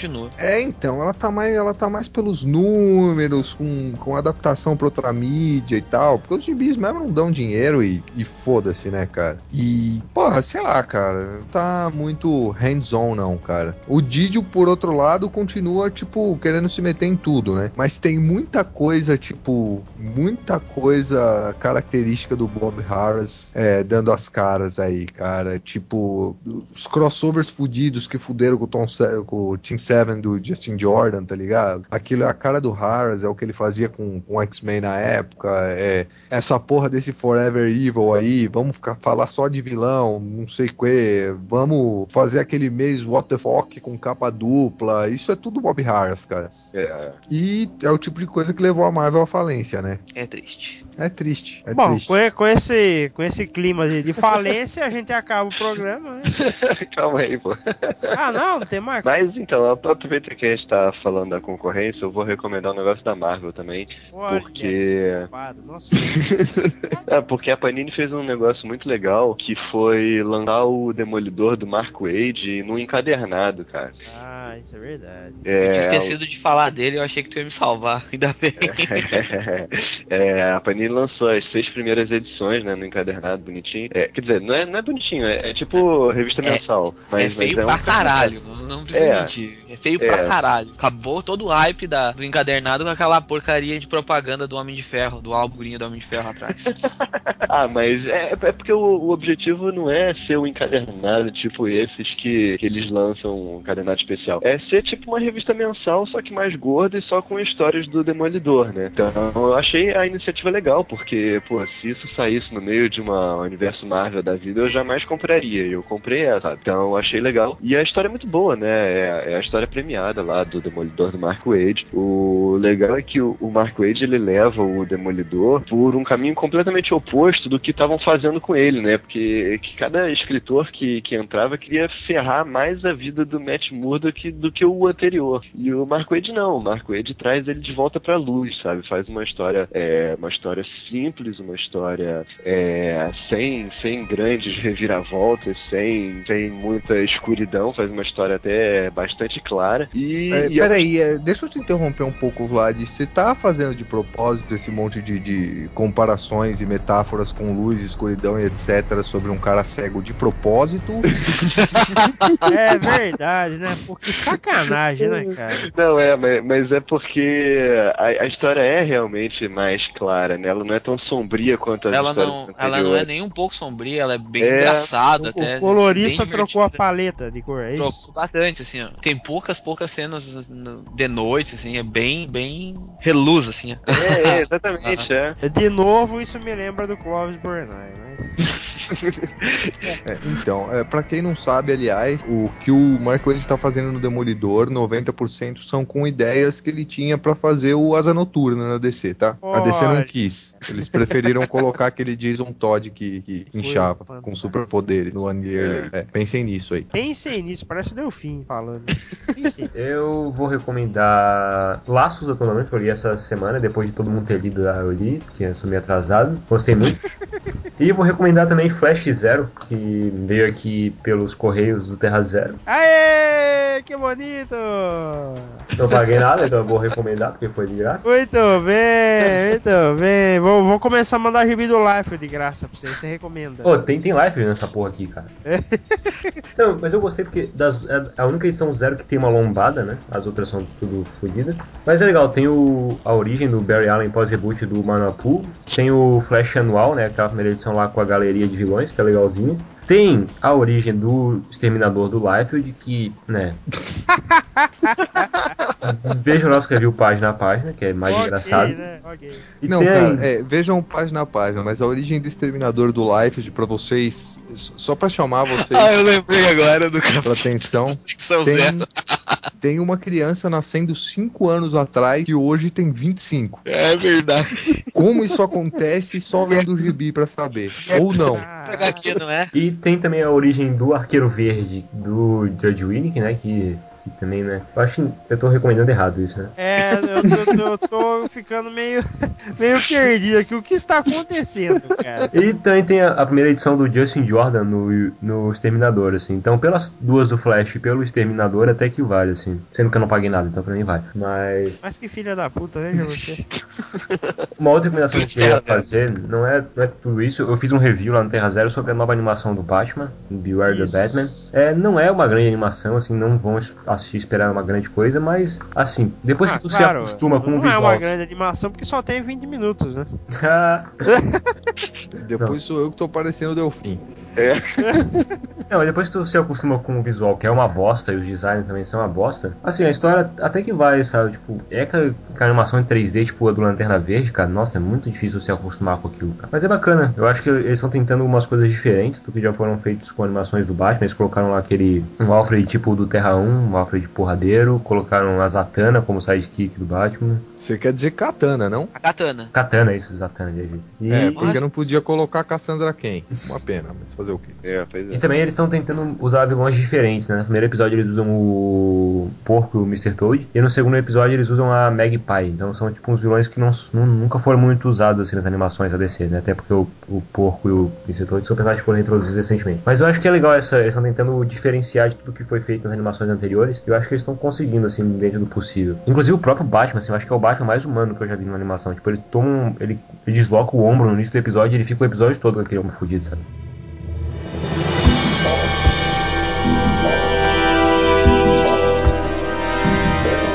Então, agora vamos ver os comentários e e-mails relacionados ao último pod em que a gente falou sobre o filme do Homem de Aço e também a gente chamou todos os nossos amigos de outros podcasts para falar a opinião deles. Parecia a farra do boi, isso sim.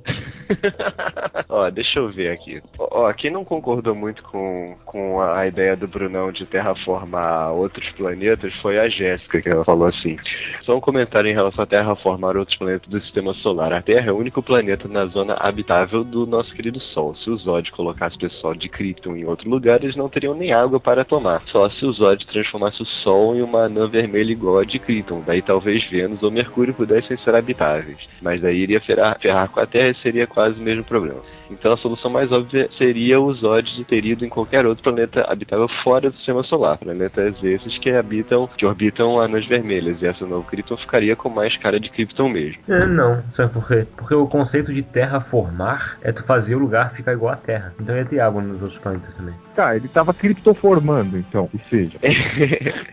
Mas é, a grande questão é exatamente essa. Não, não rola que a Terra é o único planeta habitável, porque ele justamente estava terraformando o planeta para deixar igual o planeta dele. E também não é o único planeta na zona habitável, porque, bom, ele é kryptoniano, né, cara? É, é uma zona habitável para terrestres, né? Não para kryptonianos. Pois é. Então é, eu ainda acho que foi uma grande falha de roteiro do filme. Que infelizmente pouca gente percebeu, aparentemente, né? Você não para pra pensar muito, não, não, não bate. Mas assim, é meio feinho.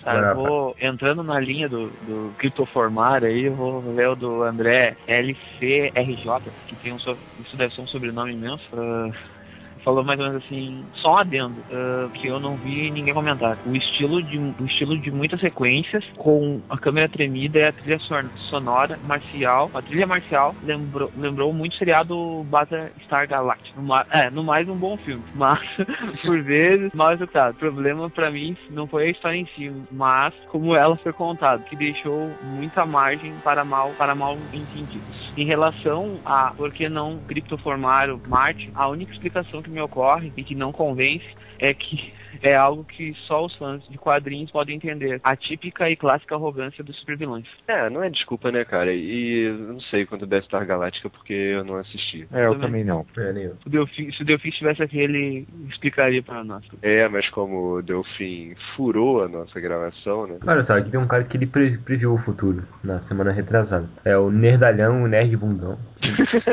cara, parabéns pro nick dele. Ele fala, filme da Liga não funciona no cinema. Vingadores funcionou, entre aspas, porque na verdade foi um filme do Homem de Ferro e seus amigos. Os ficaram de coadjuvantes. Ah, mas o E, que ele acha que vai acontecer com a Liga? Vai ser Batman e seus amigos, velho. é, ele continua. E, sinceramente, ninguém liga para os outros membros da Liga. Um Batman barra Superman, ou até mesmo um Batman, Superman e Mulher Maravilha, já seria o suficiente. Olha aí, cara, previu. Pois Eu, é. acho que, eu acho que o filme da Liga vai ser tipo a Liga do Morrison, assim. O Batman vai ter que ser elevado à enésima potência pra poder se igualar aos outros, se tiver.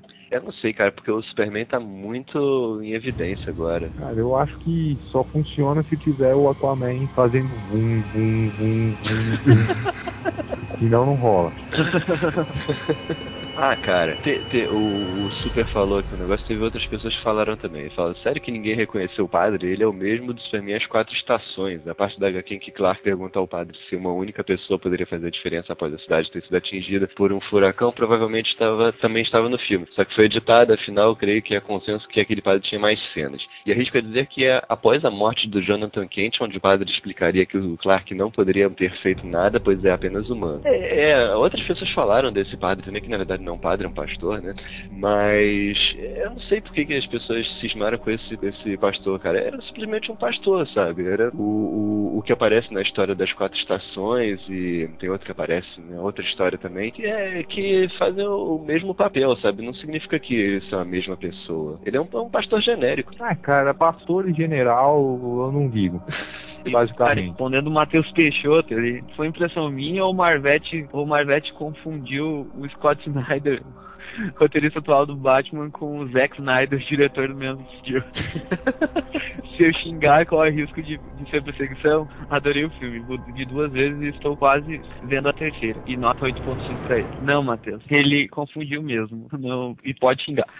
Então vou ler aqui o comentário do S que fala pro Vlad que ele diz: Eu e disseram que ele não tem expressão, mas o filme pedia isso. Tanto que quando ele encontra a mãe Smallville, ele sorri, fica leve e descontraído. E a risada que ele dá não é de eu sou fodão, é caralho, eu tô conseguindo, que foda. Acho que esse cara curtiu Henry Cavill. É, é, cara, não existe o filme pedir pro ator não ter expressão, cara. Ele é um ator, ele tem que ter expressão, sabe? A não ser que seja um filme dos Teletubbies, sei lá. De novo, de novo. É, o Clark Kent é o disfarce e sempre foi, não ao contrário, maldito Bunny. Da liga, acho que os únicos que se tornam super-heróis é o Hal e o Barry. É, é, isso, Ah, é, isso é questão de interpretação, né? Cada, cada roteirista dá uma interpretação diferente pra isso, sabe? O que eu coloquei no, no episódio foi a interpretação que eu gosto mais. Assim, existiram várias ao longo dos anos, né? Aí fala, a Lois não chama o Super de Clark na fazenda. Não, aliás, a Lois chama o Super de Clark na fazenda quando ele tá lá dele. O policial não ouve. Será? Aí ele fala sobre os convidados, também a galera do Terra Zero, todo mundo tá precisando rever o filme pra até entender. Nossa, essa é aquela. Ai, vocês não gostaram porque vocês não entenderam. É. Porque tem umas críticas idiotas que são respondidas dentro do filme e fica complicado levar a opinião a sério. Tirando o pessoal do quadrinho. Esses viram sim o filme e não falaram besteiras. ah, eu acho que o S é o Facas aí. É, é. Ah, eu ouvi o filme, cara, mas eu vi o filme uma vez só, porque foi de graça. Tá?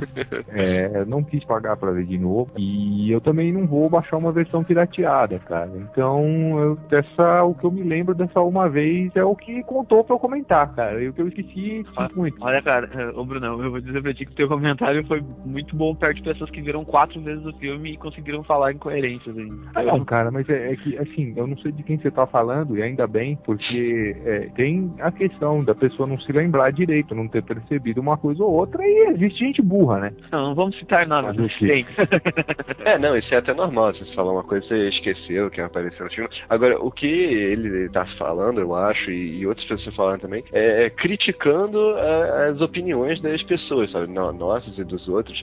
Mas, cara, opinião é opinião, sabe? Você não vai criticar a opinião. Ele falou, beleza, eu não concordo, beleza, mas, pô, é a opinião do cara, sabe? É, é que a gente tava analisando um filme e dando opiniões. É só isso? Ah, eu gostaria só de, de ressaltar o comentário, o comentário do André Facas, que falou que o Morcelli estava elogiando demais a virilidade do Henry Cavill, cara, eu concordo. É um homem, né? Que é, eu, eu ouvi umas duas vezes podcast. Corado. Viril. e depois é o gaúcho, que é o viado, né, cara? Bom, então agora a gente vai botar para vocês uma experiência que a gente está fazendo, na verdade, é que eu e o Luiz comentamos a trilha sonora do, do filme Superman, né, do, do Homem de Aço. É, que o, o, o Luiz é, é, bem chegado nessa coisa de, de trilhas sonoras, ele, ele gosta dessa e tal, e entende também bastante. Então, é, a gente achou legal fazer esse, esse programa comentando a trilha sonora. E aí, se vocês gostarem, avise a gente que a gente faz outros. Cara,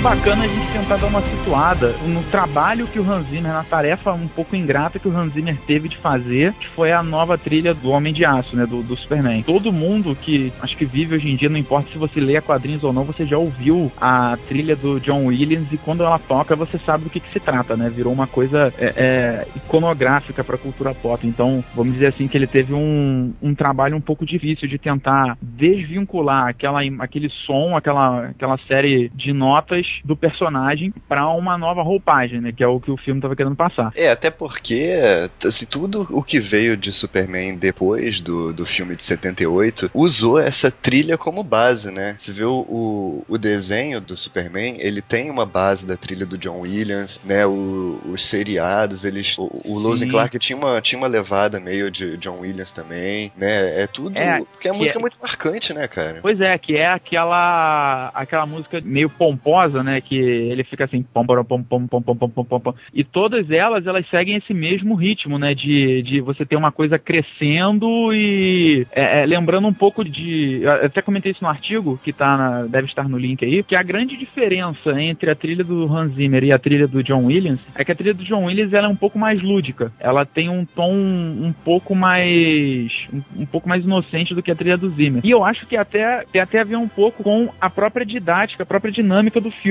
Se você for parar para perceber, o filme de 78, ele se propunha a ser uma coisa realmente mais mais inocente, uma coisa menos é, levada a sério. Não só pelo o próprio Lex Luthor, você vê o vilão do filme, ele é um o Jenny Hackman, ele é um vilão da, é, daquela época, entendeu? É, é um vilão circense, né? É, acho que você definiu a palavra certa. O único momento que o filme chega a ser sério é nos momentos que o Marlon Brando aparece. E tem toda aquela aura de, de é, um tom até um pouco emotivo, né? Dele falando: Ah, tudo que eu aprendi, meu filho, eu estou, eu estou colocando, eu estou colocando nessa nave, né?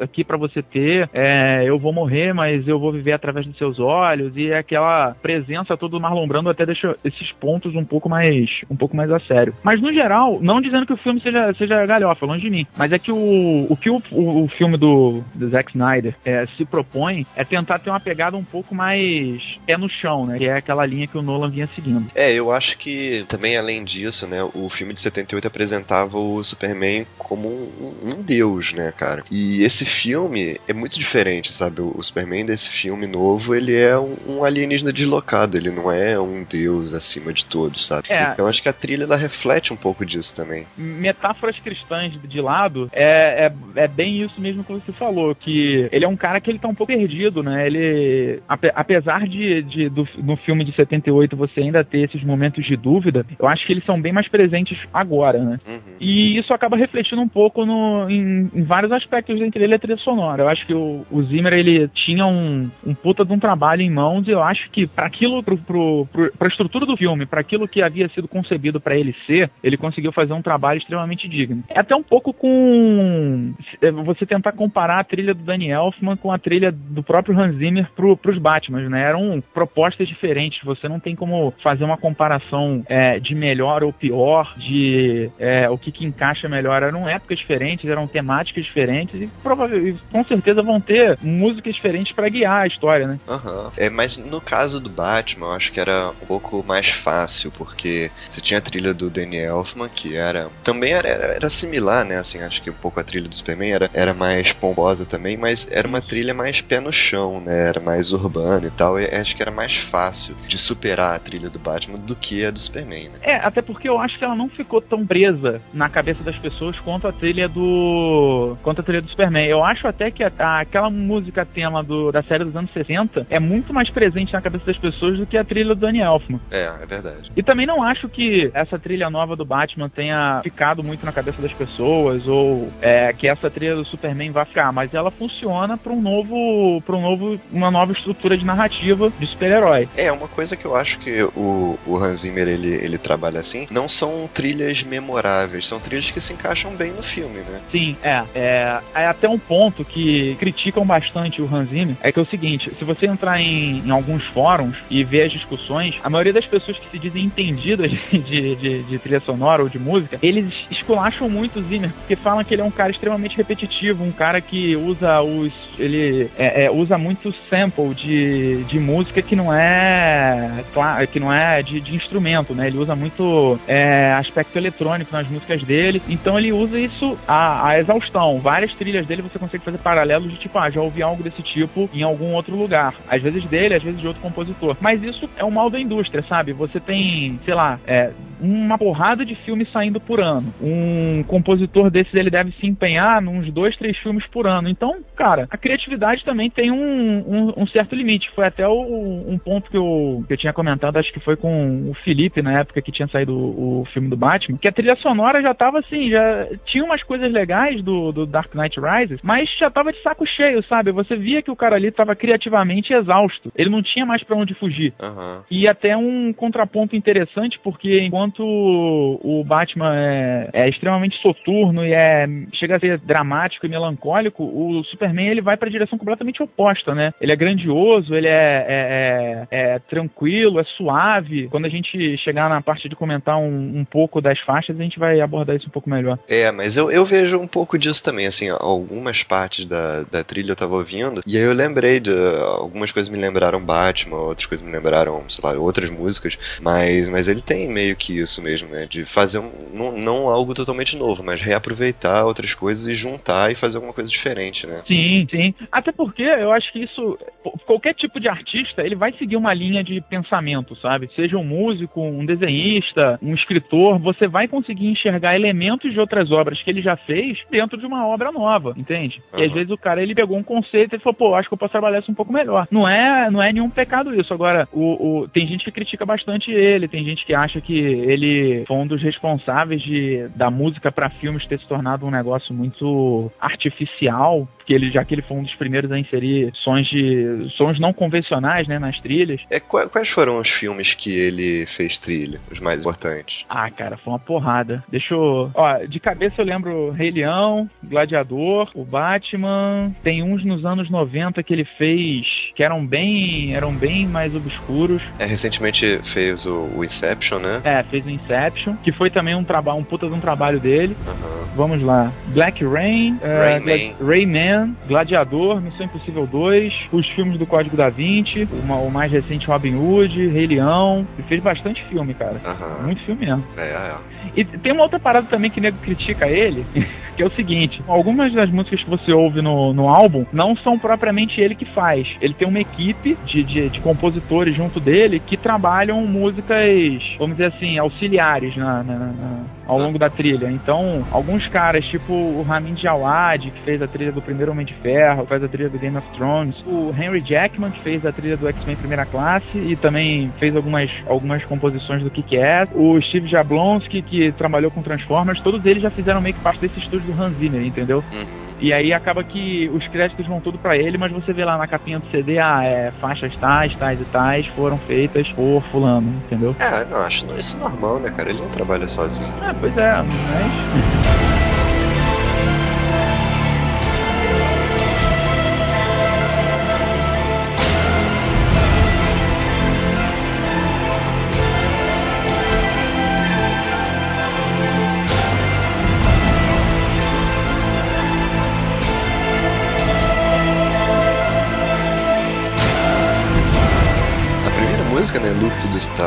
é, é a introdução, né, da trilha, mas eu acho que ela é uma música importante porque ela, ela é meio que aquela introdução da música do... Que a gente vê no trailer e que é o tema do, do Superman nesse filme, né? Sim, sim, mas é, é porque na música do John Williams você também tem uma introdução, né, e pra, pra até chegar no, no clímax, então é, Uhum. aqui ele faz meio que isso também, né, uma introdução Aquele coral que fica cantando A, E, O, U.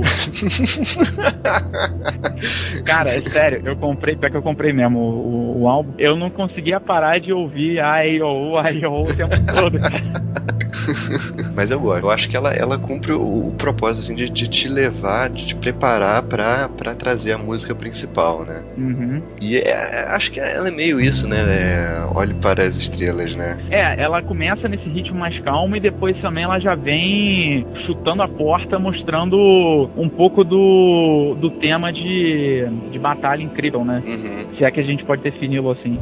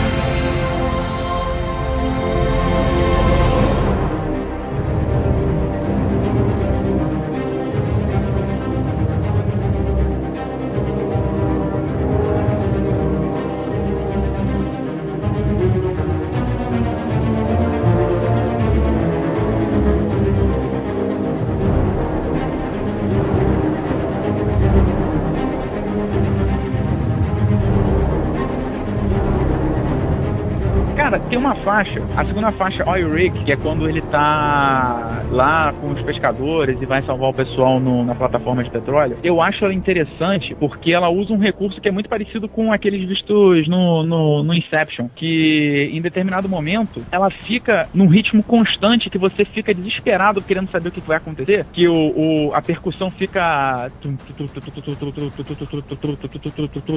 e vai crescendo, crescendo, crescendo, até uma hora que ele usa ao máximo o sopro, sabe? Que ele vai pam, pam, pam. Igual você tinha no, no próprio Inception. Vai ser, é a primeira vez que ele usa esse recurso dentro da trilha e vai se repetir algumas vezes. Isso, é, isso, isso lembra muito Inception mesmo. É, ficou, ficou marcado, né? Um, é até uma das características que eu esqueci de comentar do Hans Zimmer, que apesar de não ser um cara que o grande público fique na memória, é o pessoal que gosta de cinema tem como memorável essas trilhas, entende? Aham. É, essa, essa é mais uma música também de, de preparação, né? Ela não é muito uma música de, de ação, assim, ela é aquela música que te, te, te deixa meio tenso pra o que vai acontecer a seguir, né? É, e na hora que ele explode o, o instrumento de sopro, é na hora justamente que o, o Kal-El tá, tá levantando, né, a plataforma. Caiu muito bem.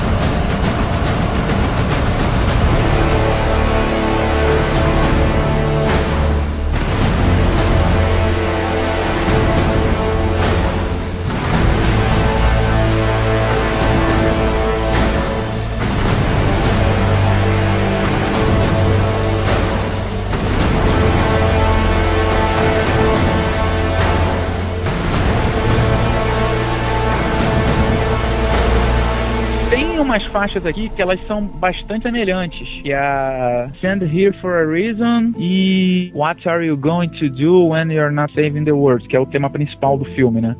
Que é aquele pianinho, que é o, o que eu tava comentando, de, de você ter um, um, um tema muito mais suave que o do Batman, muito mais, é, é, vamos dizer assim, até mais bonito, né? Você ouve, você tem uma, assim, uma... É, é singelo ele, mas ao mesmo tempo ele cumpre o que ele propõe. E assim, o contraponto perfeito para aquele tema do, do Cavaleiro das Trevas. O Sent Here for a Reason, This is Clark Kent, é, e o What Are You Going do, to Do When You're Not Saving the World, que é o tema principal, elas têm essa mesma estrutura, né? Que é o pianinho e que dá essa, é- é essa característica pro tema do Superman. Que por sinal eu achei muito o início muito bonito e o, o ritmo que ela pega depois excelente, cara. É, Mas o, essa do This is Clark Kent é uma música mais tranquila, né? É, ela não chega a pegar o ritmo que as outras pegam, ela é só o piano mesmo. É, até o final, né? No final ela, ela aumenta um pouco. Uhum. A bela canção para passar é, esse dia.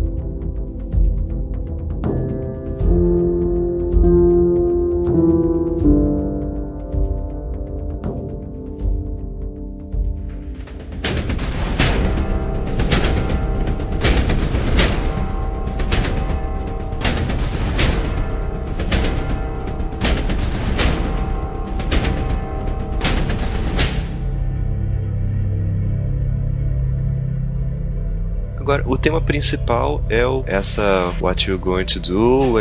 É um tema, um nome meio grande pro é. tema principal, né, cara? Enfim, é o tema principal, né? Mas ele tentou dar, marcar esse tema principal, né, com aquela com, com aquela batida,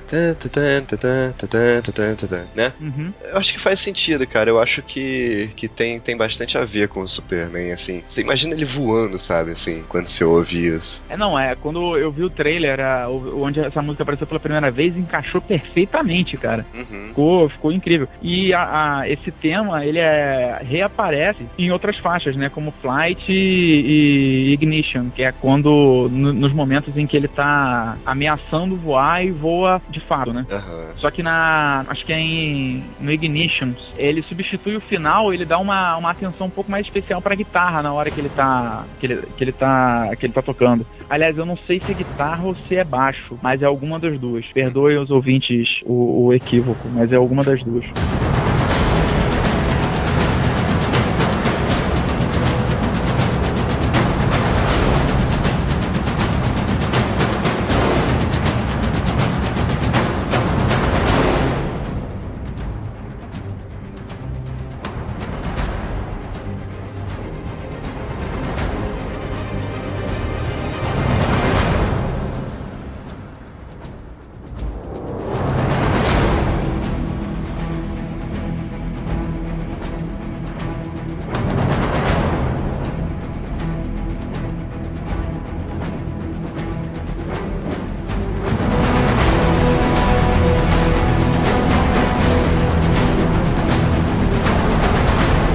Já, que você falou do, do tema principal, eu queria levantar um negócio, Ah. que é o seguinte, é interessante você notar a diferença que o, o Hans Zimmer ele jogou nos temas dos personagens quando ele vai tratar o Clark Kent e a família dele no Kansas, ele dá, essa suavidade, né, que é o quê? É o piano, é uma percussão, é algo né, mais nesse sentido. Quando ele vai retratar o, o Krypton e principalmente o Zod, é quase tudo eletrônico, sabe? Aham. O, o Zod, ele não tem um tema específico dentro da trilha.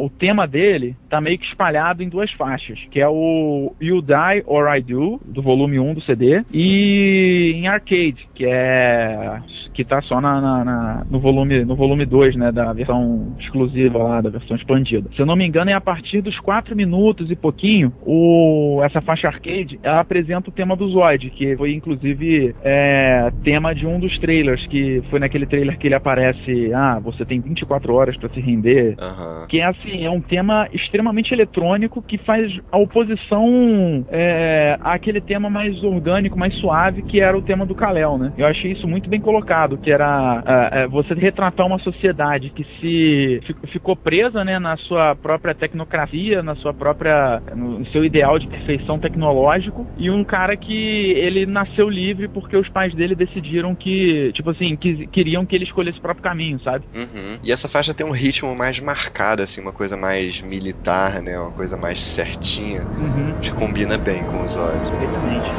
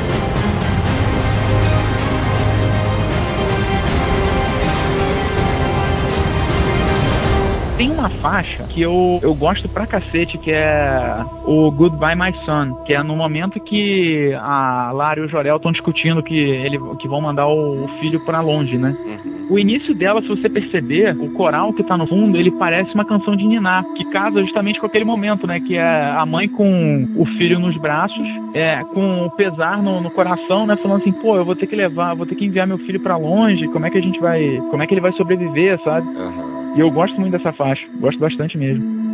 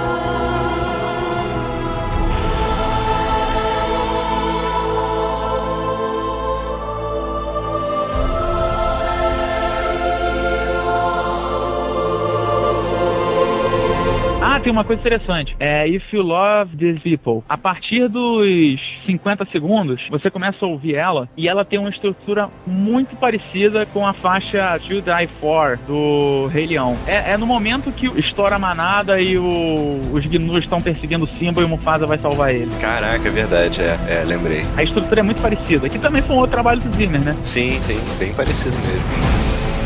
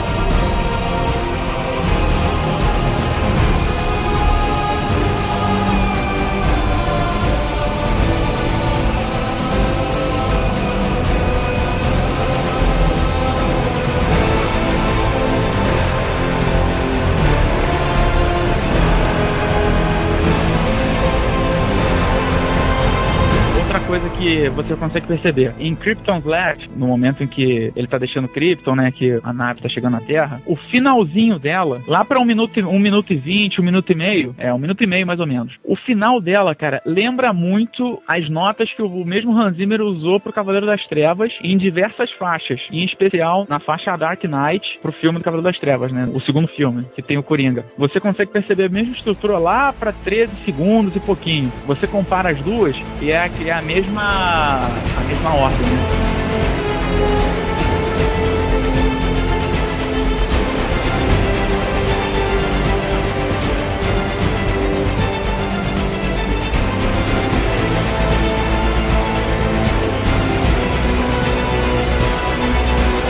Tem uma faixa especial também que ela, porra, ela pegou conceito de várias outras faixas, que é a, acho que é a maior faixa do primeiro álbum, que é a Terraforming. Cara, ela tem é, uns trechos de Mombasa, do Inception, tem alguns trechos do, de alguma uma, uma faixa do, do Cavaleiro das Trevas, tem o, o final, cara, o final me lembra até o Senhor dos Anéis, cara, é muita viagem. Ó, repara só esse iníciozinho.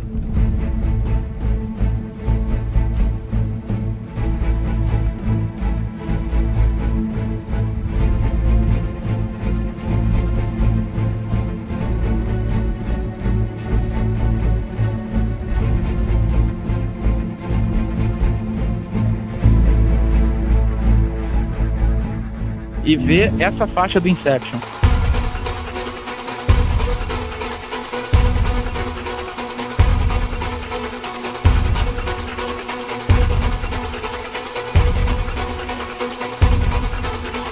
Caraca. É igual, cara. Só que a do Inception é, é um pouco mais animada.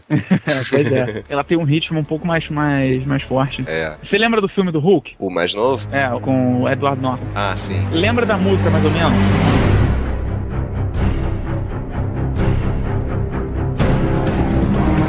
Lá pra 4 minutos e meio do, do Homem de Aço, tem uma faixa que lembra muito o que o Craig Armstrong fez pro Hulk, cara. Lembra muito. Nada, qual dessa do Terraform? Aham. E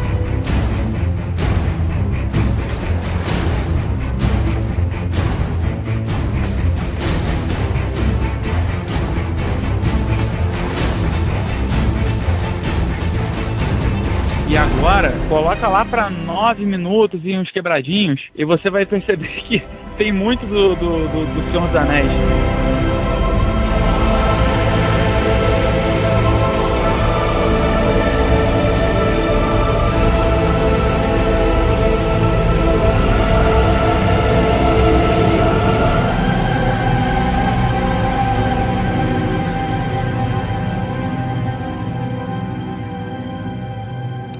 Caraca, é mesmo. Só faltou o Gandalf aí, cara. É,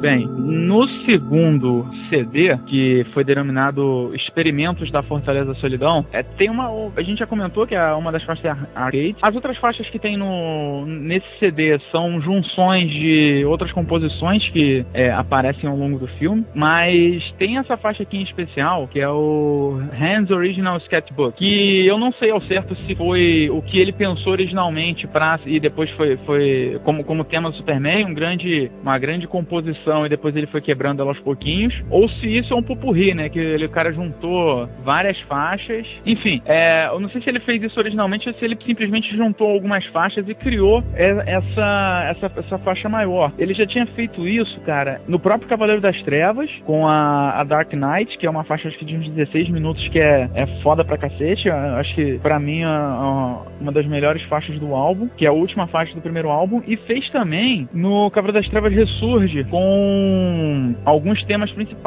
Ele fez uma pro Bane, fez uma para pro Bruce Wayne, pro Batman de modo geral, acho que uma pra Mulher Gato e por aí vai. Então ele pegou vários temas que são to- tocados ao longo do filme e cria um grande um, um grande tema, como se fosse uma, uma música clássica mesmo, aquelas músicas que elas na verdade são poemas sinfônicos que você une cada cada trecho e se torna uma grande obra.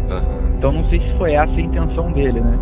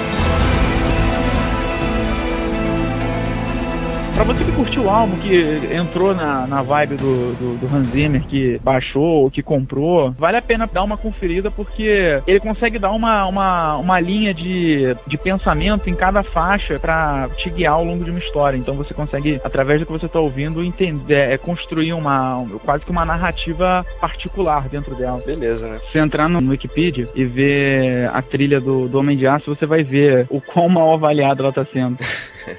Engraçado isso, eu não sei se o pessoal cisma tanto com o Zimmer. É, no caso dessa trilha, dá pra entender, né? Ah, sim, de fato. A trilha do John Williams é insuperável, né? É, eu, por isso que eu falei, cara, não dá pra você comparar uma com a outra. Acho que são, são situações diferentes. Eu até hoje eu não consegui definir o qual que eu gosto mais. Sério? Sério. Ah, eu assim, definitivamente acho a trilha do John Williams melhor. Mas eu gostei dessa do, do Hans Zimmer, Uhum. sabe? Eu achei que en- encaixou bem no filme, é uma boa trilha. Mas não vai marcar o Superman, né, cara? Ele vai Ah, continuar certeza marcado pela trilha do John Williams. É porque, cara, o, o filme do Donner, ele foi muito mais do que um, um, um filme de super-herói, entendeu? Ele marcou uma geração porque, cara, foi foda pra caralho. Na época, você tinha. Os com os recursos que você tinha fazer o que ele fez, foi genial. Aham. Mas você não falou ainda, você gosta dessa trilha? O que, que você acha dela? Ah, cara, eu gosto bastante dela. Eu sou um entusiasta do Hans Zimmer. Eu acho os trabalhos que ele faz, como você bem falou, eles funcionam bem dentro do filme. E algumas das faixas que ele constrói funcionam bem também fora do filme. Gostei bastante dessa trilha. Mas assim, se eu tivesse que dar uma nota pra ela, eu daria um, um, um 7,5, tendendo pra 8, mais ou menos. Aham. Entendeu? Não, não, não foi algo que eu achei excepcional, mas porra, parabéns, sabe? Eu acho que 8 é uma nota boa. É, eu acho que eu também ficaria com uma nota 8, assim. Então, beleza. E aí a gente fica por aqui hoje. É isso. Um abraço. Valeu.